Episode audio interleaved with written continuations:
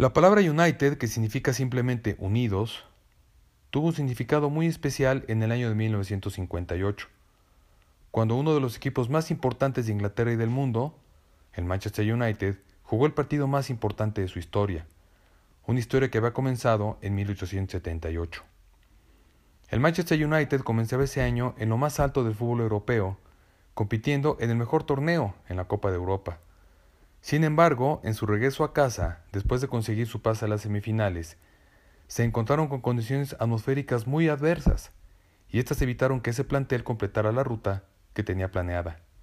Es entonces cuando cobró valor el nombre del equipo, ya que unió a todo el mundo del deporte para lograr su reconstrucción y continuar con su grandísima historia después de ese lamentable accidente en la ciudad de Múnich. Yo soy Mauricio Bianchini y esto es Detrás del Inmortal.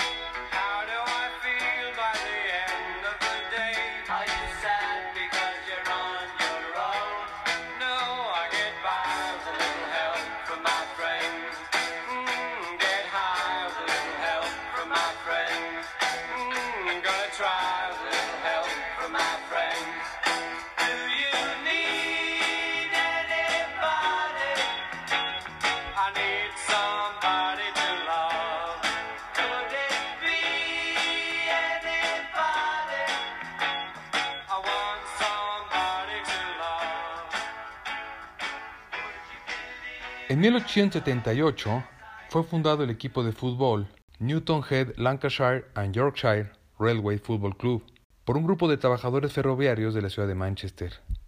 Y 14 años después se incorporó a la primera división de Inglaterra. John Henry Davis tomó el control de este equipo, el cual estaba prácticamente en la bancarrota en el año de 1902.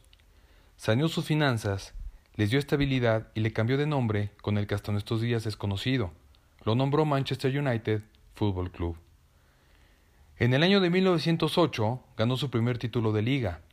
Su primera FA Cup la ganó en 1909 y su segundo título de liga en 1911. Y después tuvo que esperar 41 largos años para volver a ser campeón de liga.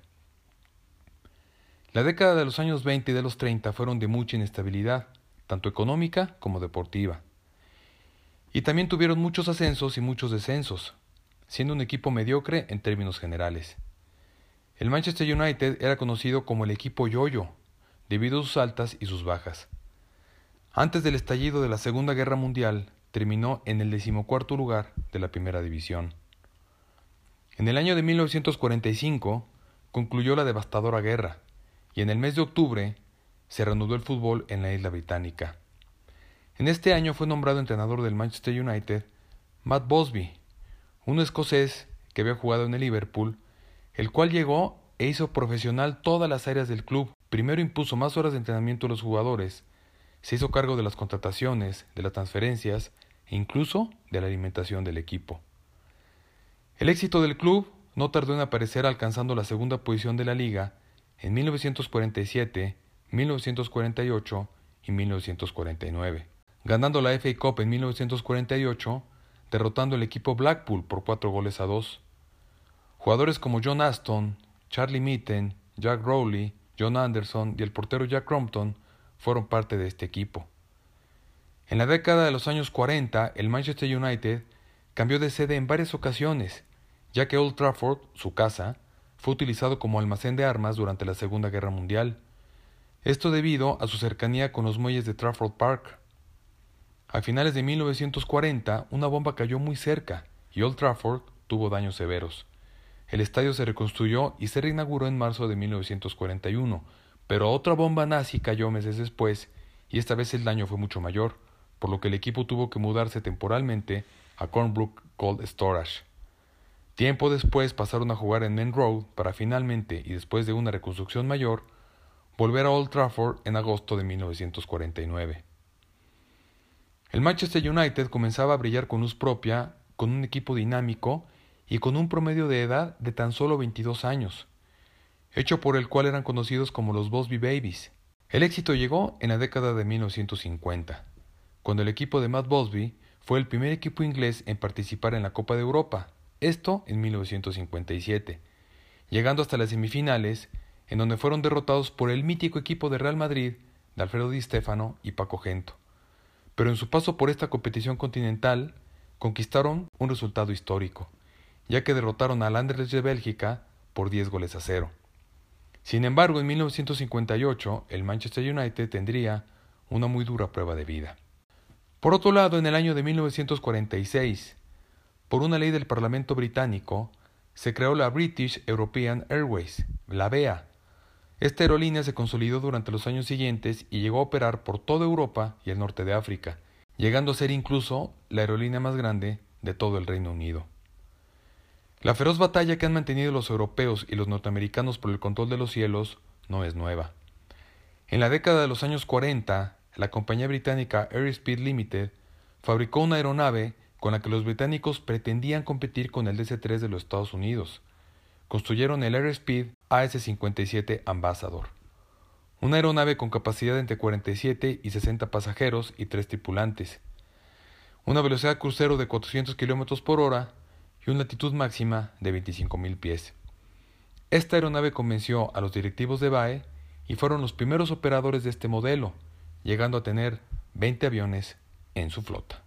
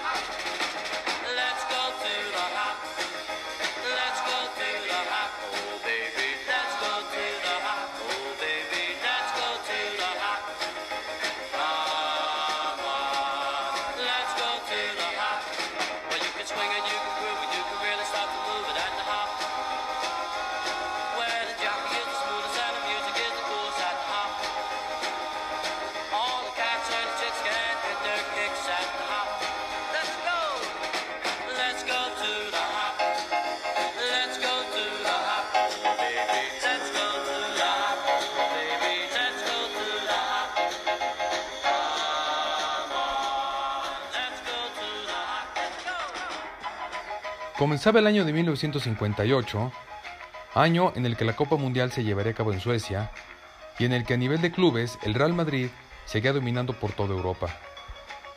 La Liga de Campeones de Europa de ese año tuvo equipos de muy alto nivel, como el Milán, el Ajax, el Estrella Roja de Belgrado, el Borussia Dortmund y el Manchester United, siendo el mes de febrero el marcado para disputar los cuartos de final en donde el Real Madrid le metió solamente 10 goles al Sevilla.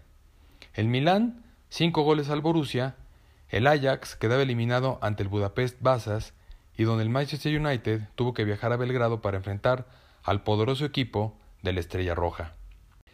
El equipo de Matt Bosby tenía en sus filas a grandes promesas del fútbol británico como Bobby Charlton, Duncan Edwards, Billy Whelan, Eddie Coleman, David Peck, Tommy Taylor o el veterano Roger Byrne. El 5 de febrero de 1958, el equipo inglés viajó a Belgrado, tras ganar el partido de ida en Old Trafford por dos goles a uno, con goles de Eddie Coleman y Bobby Charlton. El escenario fue el Estadio del Ejército Popular Yugoslavo, en donde se dio un partido abierto, espectacular y con muchos goles. Al final un empate a tres, que tras la victoria en Manchester daba el pase a los Bosby Babies a las semifinales del torneo continental. El Manchester United jugaba con el portero Harry Gregg, de 25 años, los defensas Mark Jones, de 24 años, Bill Folks, de 26, y Roger Byrne, de 28. Los mediocampistas Eddie Coleman, de 21 años, Duncan Edwards de 21 años y Bobby Charlton de 20. Los atacantes Albert Escalón de 22 años, Kenny Morgans de 18, Dennis Violet de 24 años y Tommy Taylor de 26. El 6 de febrero, el equipo del Manchester United regresaba a casa y para este viaje se reservaron pasajes en la aerolínea BEA, quien a su vez programó el AS-57 Ambassador para cubrir la ruta Belgrado, Múnich, Manchester. El capitán James Stein y el copiloto Kenneth Raymond iban al mando del Ambassador, ambos pilotos con mucha experiencia y excombatientes de la Real Fuerza Aérea durante la Segunda Guerra Mundial. El plan de vuelo de la BA 609 estaba programado para bajar en Múnich para repostar combustible, ya que esta aeronave no tenía la capacidad para hacer la ruta directa desde Belgrado hasta Manchester. La salida de Belgrado fue con retraso de una hora, ya que uno de los jugadores británicos, Johnny Berry, tuvo problemas con su pasaporte. Así iniciaba la travesía del regreso del Manchester United a su casa.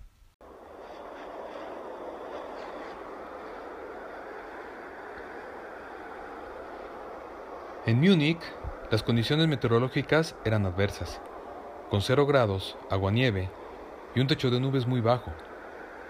Sin embargo, al hacer su inspección exterior, tanto Raymond como Tain consideraron que no era necesario aplicar ningún procedimiento de deshielo, ya que la acumulación de hielo en el avión prácticamente no existía. En el avión viajaban en total 38 pasajeros y 6 tripulantes. Entre los pasajeros se encontraban 11 periodistas británicos y algunos pasajeros yugoslavos que iban a Inglaterra. Los capitanes Stein y Raymond habían acordado intercambiar los asientos para este vuelo. Sin embargo, cabe aclarar que, a pesar de que ambos eran capitanes, Raymond era el copiloto asignado para este vuelo, por lo que esta práctica, que es muy común en las aerolíneas, iba en contra de las políticas de la empresa, la cual dictaba que el comandante ocuparía el asiento del lado izquierdo, y tuvo consecuencias fatales para ambos aviadores. Después de completar sus últimas listas de comprobación, el ambasador rodó a la pista para continuar su vuelo hacia Manchester. La ciudad de Múnich está por arriba de los 1700 pies sobre el nivel medio del mar, lo que afectaba particularmente a los motores de este avión.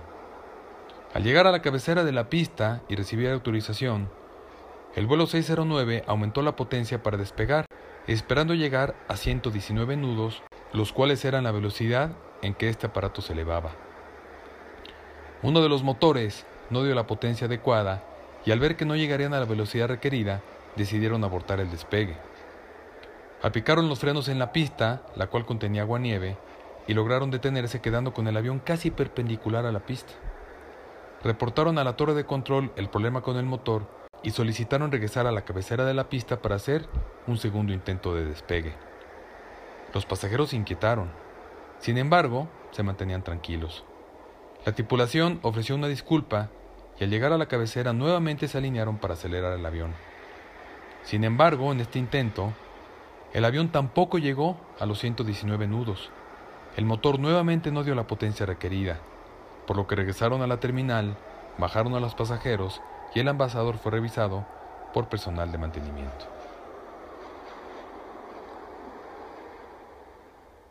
Después de un breve lapso de tan solo cinco minutos, bajaron a los pasajeros y los volvieron a embarcar, en donde acordaron entre los pilotos y los mecánicos que para evitar este problema con los motores, aplicaran la potencia de forma más lenta de lo usual.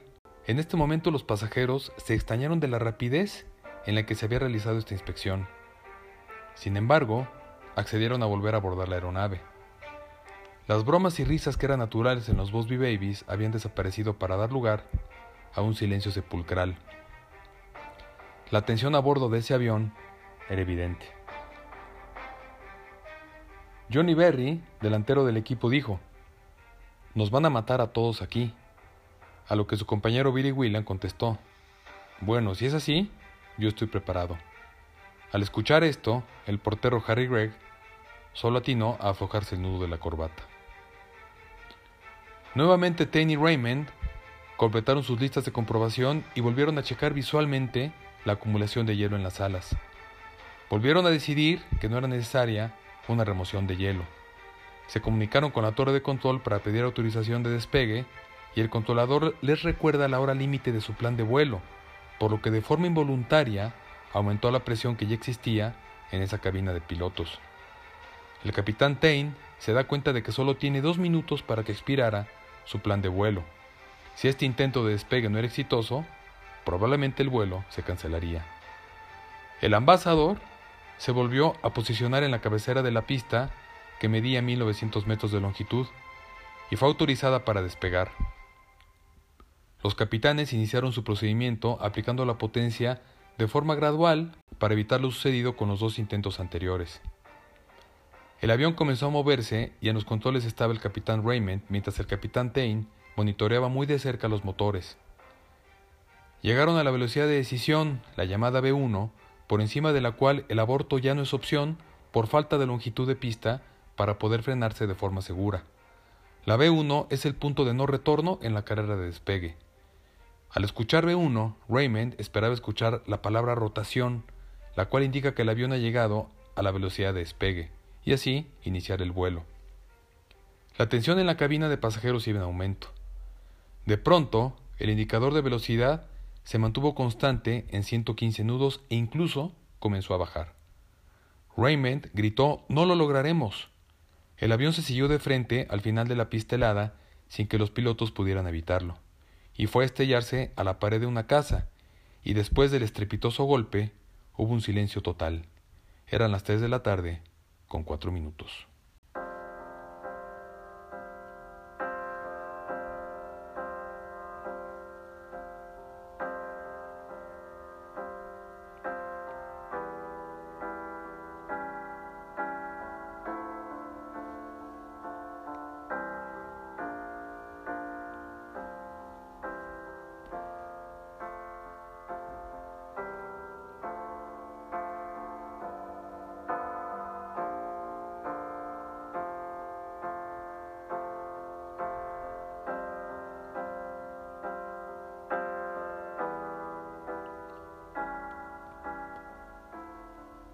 Debido al combustible que se dispersó en un radio de más o menos 300 metros, se inició un fuego descontrolado y algunos pasajeros sobrevivientes, como Harry y Greg, pudieron evacuar la aeronave y comenzaron a ayudar como podían.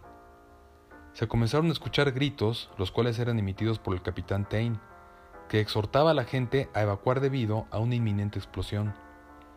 Harry Gregg escuchó llantos de un bebé, al cual pudo rescatar, y también encontró al director técnico Matt Bosby, quien estaba en estado de shock y tenía una pierna rota. A pocos minutos del impacto, llegó el auxilio del personal del aeropuerto, así como gente de las granjas cercanas. Sin embargo, el impacto fue de tal magnitud que muchos de los pasajeros habían muerto al instante. Las personas que perdieron la vida ese 6 de febrero fueron las siguientes. Los futbolistas Geoff Bent, Roger Byrne, Eddie Coleman, Mark Jones, David Pegg, Tommy Taylor y Liam Whelan. Duncan Edwards sobrevivió al accidente pero falleció días más tarde al no poder recuperarse. También murieron el secretario Walter Kriegmer, Bert Wally y el entrenador Tom Curry, así como también ocho periodistas, el copiloto y tres pasajeros más. La investigación del accidente fue realizado por las autoridades aeronáuticas de Alemania Occidental el hecho de que dos pilotos que combatieron en la Segunda Guerra Mundial con la Royal Air Force se accidentaran en suelo alemán sugería un escenario muy delicado políticamente. En primer lugar, las investigaciones se basaron en las condiciones climáticas. Se analizaron todos los restos del avión en busca de un detalle que pudo haber provocado el desastre. Acumulación de hielo en las alas del ambasador fue a lo que se dirigieron las autoridades alemanas. Lo que provoca el hielo en la parte superior de las alas es que rompe con el flujo natural del aire sobre estas, evitando así que se produzca el levantamiento necesario. Para el momento en que comenzaron las investigaciones, el avión estaba cubierto por una capa de nieve de 8 centímetros de espesor, y por debajo de esta se encontró una capa de hielo más sólida. Solamente no había hielo en la parte posterior de los motores, esto debido a que las hélices tiraron el hielo en esta parte de las alas. Sin embargo, el día después del accidente, los investigadores analizaron con mucho más cuidado la pista y el escenario del accidente, poniendo atención primordial en las marcas que las llantas del avión habían dejado en la superficie, las cuales llegaron hasta el final de la pista. Obviamente las marcas de las llantas hasta el final de la pista indicaban que el avión jamás se elevó durante la carrera de despegue. El capitán James Stein, quien sobrevivió, tuvo que enfrentar solo a los alemanes, quienes desde un principio se mostraron muy hostiles contra este piloto. Fue interrogado por sus acciones poniendo énfasis en el hielo, que según los alemanes tenían las alas del avión al momento del impacto. En el momento del accidente, la temperatura en Múnich era de cero grados, la cual no es lo suficientemente fría para formar hielo estructural en las aeronaves. Tain declaró que al hacer su inspección observó agua caer desde las alas, por lo que en ese momento la nieve se estaba derritiendo y por eso tomó la decisión de no descongelar el avión. Para los alemanes, en el vuelo anterior desde Belgrado, cuando el ambasador voló a 25.000 pies, se le había formado hielo, el cual se había quedado adherido a las superficies del avión.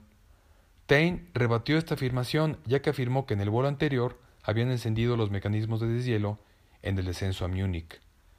Cuando el capitán Tain parecía haber pasado todas las pruebas que la investigación ofrecía, las autoridades de Alemania presentaron una fotografía muy controversial con las que pensaban que daría demostrada la culpabilidad de la tripulación en el accidente. Minutos antes de salir de la plataforma, una persona tomó una fotografía del ambasador en la cual se podía ver toda la parte superior del fuselaje del avión. En la parte superior de las alas parece haber algo blanco, y los alemanes interpretaron que era una capa de hielo sólido. Además estaban las pruebas de que todos los aviones que habían despegado ese día de Múnich habían realizado el procedimiento de deshielo en tierra, todos menos el vuelo 609 de BA. Para este momento las autoridades alemanas estaban convencidas de que el hielo había sido la causa del accidente. La investigación se convirtió en una persecución en contra del capitán Tain. Sin embargo, un detalle importante en el desenlace fatal fue la casa con la que se estrelló el avión. ¿Realmente estaba a una distancia prudente del final de la pista? Para los alemanes la casa estaba dentro de la distancia que marcaban las leyes de aviación. El problema de los motores también fue investigado. Esto fue descartado rápidamente ya que uno de los motores llevaba una grabadora de datos, la cual indicaba que los motores habían producido la potencia necesaria para haber podido realizar el despegue de forma segura. Ya en marzo de 1959, el gobierno alemán daba el reporte final sobre el accidente de Múnich, responsabilizando al capitán James Stein. Hielo en las alas provocado por el vuelo anterior. También se mencionó en este reporte que al haber intercambiado asientos, Tain provocó confusión sobre quién iba al mando de la aeronave. En resumen, Tain era el único responsable de la muerte de las 23 personas. Un año después del accidente, James Tain, deprimido y abandonado, ahora agricultor, el accidente de Múnich lo atormentaba día y noche. Tain seguía convencido de que en el momento del despegue hubo alguna fuerza externa que provocó que su avión no se elevara, y por supuesto que estaba seguro de que la acumulación de hielo no había sido la causa. Decidió así iniciar una investigación por su cuenta. En 1959 eran muy pocas las herramientas forenses que auxiliaran en una investigación, pero después de repasar mentalmente el accidente y revisar todas las fotos miles de veces, Tain estaba ahora seguro de conocer la razón del accidente. La pista tenía aguanieve. El aguanieve que se había formado en el último tercio de la pista provocó que el ambasador perdiera velocidad, evitando así la llegada a los 119 nudos requeridos para poder despegar. Los demás aviones no habían caído en esta parte de la pista ya que se habían elevado antes. Sin embargo, el vuelo 609, debido a lo que había pasado con los motores, habían decidido acelerar de forma más lenta, cayendo así en la zona contaminada por aguanieve. Tain averiguó que un avión de Trans-Canada Airlines nueve años antes no consiguió despegar en una pista con aguanieve en Vancouver. El gobierno canadiense había investigado que un mínimo de 5 centímetros de aguanieve puede afectar negativamente la velocidad de despegue y emitieron una alerta a todas las aerolíneas, diciendo no es recomendable despegar en una pista que tenga más de 5 centímetros de agua-nieve. Esta alerta se mandó también a la BEA, sin embargo, no lo tomaron en cuenta y simplemente la archivaron. Los alemanes habían descartado el agua-nieve como causa del accidente e insistían con la teoría del hielo sobre las alas. Sin embargo, la investigación particular de Tain empezaba a dar resultados, y salió a la luz que el equipo de investigación alemán cometió una omisión vergonzosa en su trabajo. Karl-Heinz Seffer fue uno de los primeros en llegar al avión accidentado. Escaló por una de las alas para llegar a la parte superior y ayudar a sacar de la cabina de mando al copiloto Kenneth Raymond. Días después fue interrogado por el equipo alemán a cargo de la investigación. Su declaración fue la siguiente. Escalé hasta el ala derecha y no vi hielo en ninguna parte, ni del fuselaje ni del ala. Llevaba botas de goma. Si hubiera habido hielo, me habría resbalado. Esta declaración no fue tomada en cuenta por los investigadores. Los controladores de vuelo también observaron desde la torre de control cómo el ambasador inició su maniobra de despegue de forma normal y de pronto se quedó en tierra perdiendo velocidad. Estas declaraciones tampoco fueron tomadas en cuenta en la investigación. Faltaba aún determinar la razón por la cual los investigadores encontraron nieve en las salas horas después del accidente, excepto en la zona posterior de los motores. Para solucionar este enigma, entró en escena la esposa del capitán Tain, Ruby, quien era graduada de Química, Física y Matemáticas por la Universidad de Bristol. Ella señaló como culpables a la excesiva cantidad de agentes extintores que habían sido rociados sobre el avión en llamas. Para demostrarlo, consiguió una muestra del agente extintor usado en Múnich, el cual resultó ser bicarbonato de sodio, e hizo sus pruebas sobre un coche simulando un ala de avión, y descubrió que si se mezclaba con hielo y agua, se congelaba a una temperatura más baja de los cero grados, que son los que tenía Múnich el día del accidente. Esta teoría era reforzada por el hecho de que los bomberos dirigieron el agente extintor principalmente a los motores, y así se derrumbaba la teoría alemana del hielo en las alas y no en los motores. Con estas pruebas y declaraciones irrefutables, la culpa pasó del capitán Tain a las autoridades del aeropuerto de Múnich. Sin embargo, cuando Tain presentó estas pruebas a los alemanes, estos se negaron a reabrir la investigación, y en 1961 la BEA despidió al capitán Tain por infringir la política de la empresa al cambiar su puesto con el capitán Raymond. Sin trabajo y sin nada que perder, Tain se dedicó entonces a escribir cartas al gobierno británico y al gobierno alemán, insistiendo para que el caso del accidente fuera reabierto. No fue sino hasta 1965 que las autoridades alemanas aceptaron revisar las nuevas pruebas del accidente. Y mientras esto pasaba, surgían pruebas de otra investigación, la compañía Royal Aircraft Establishment realizó pruebas con agua-nieve en un avión Ambassador. Inundaron una pista y simularon despegues utilizando este tipo de avión. Los resultados fueron alarmantes, ya que en todas las pruebas el avión desaceleraba de 117 nudos a 105 nudos, una pérdida de velocidad muy parecida a la que sufrió el vuelo 609 de BEA. Con todo esto encima, el jefe de los investigadores alemanes volvió a culpar a Tain argumentando que el hecho de intercambiar asientos agravó la situación e hicieron caso omiso de las nuevas pruebas. En resumen, los alemanes buscaron un culpable, le pusieron una trampa y no aceptaron otra teoría.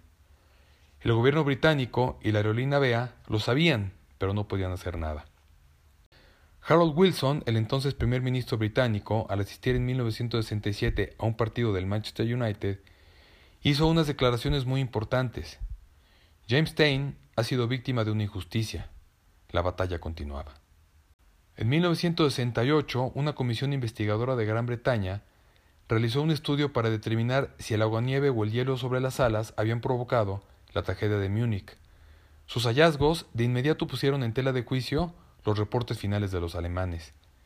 Entre estos hallazgos estaba la foto tomada minutos antes de que el avión saliera de la plataforma, y se demostró que lo blanco sobre las alas no era hielo, era solamente el reflejo de la luz sobre las alas mojadas. Esto fue demostrado siendo una nueva fotografía del negativo original, en cuyo resultado se podían ver con claridad las marcas y los remaches en la parte superior de las alas, es decir, nunca hubo hielo. La investigación británica contó también con un testigo de primer nivel, Reinhard Meyer, un piloto que fue de las primeras personas en llegar al avión después del accidente. Me acerqué y observé el ala del avión siniestrado, y vi que no había depósitos ni de escarche ni de hielo, solo había agua nieve. Lo más importante de su declaración fue que narró cómo contó esto mismo al jefe alemán de la investigación, quien no pudo explicar esta omisión. En marzo de 1969, el gobierno británico absolvió formalmente al capitán James Tain. Sin embargo, nunca más volvió a pilotear un avión, ya que la BEA nunca le devolvió su puesto de trabajo. Los alemanes nunca lo llegaron a absolver. El Manchester United se vio muy afectado por la pérdida tanto de jugadores como de directivos. Hasta estos días se habla de Duncan Edwards como el más grande jugador inglés de todos los tiempos, un jugador del que Bobby Charlton se expresaba de la siguiente manera. Nunca he conocido a alguien tan dotado técnicamente y tan fuerte y con la presencia que él tenía. Matt Bosby no fue informado de la muerte de Edwards hasta seis días después, ante el temor de que la noticia agravase definitivamente la situación del técnico, que llegó a recibir incluso la extrema unción en el hospital de Múnich. Bosby y Bobby Charlton sobrevivieron a la tragedia, con el primero herido de gravedad y el segundo anulado psicológicamente por la pérdida de muchos de sus compañeros. Entonces se hizo muy importante el entrenador Jimmy Murphy, que no había viajado con el equipo por un compromiso con Gales, al que dirigía simultáneamente.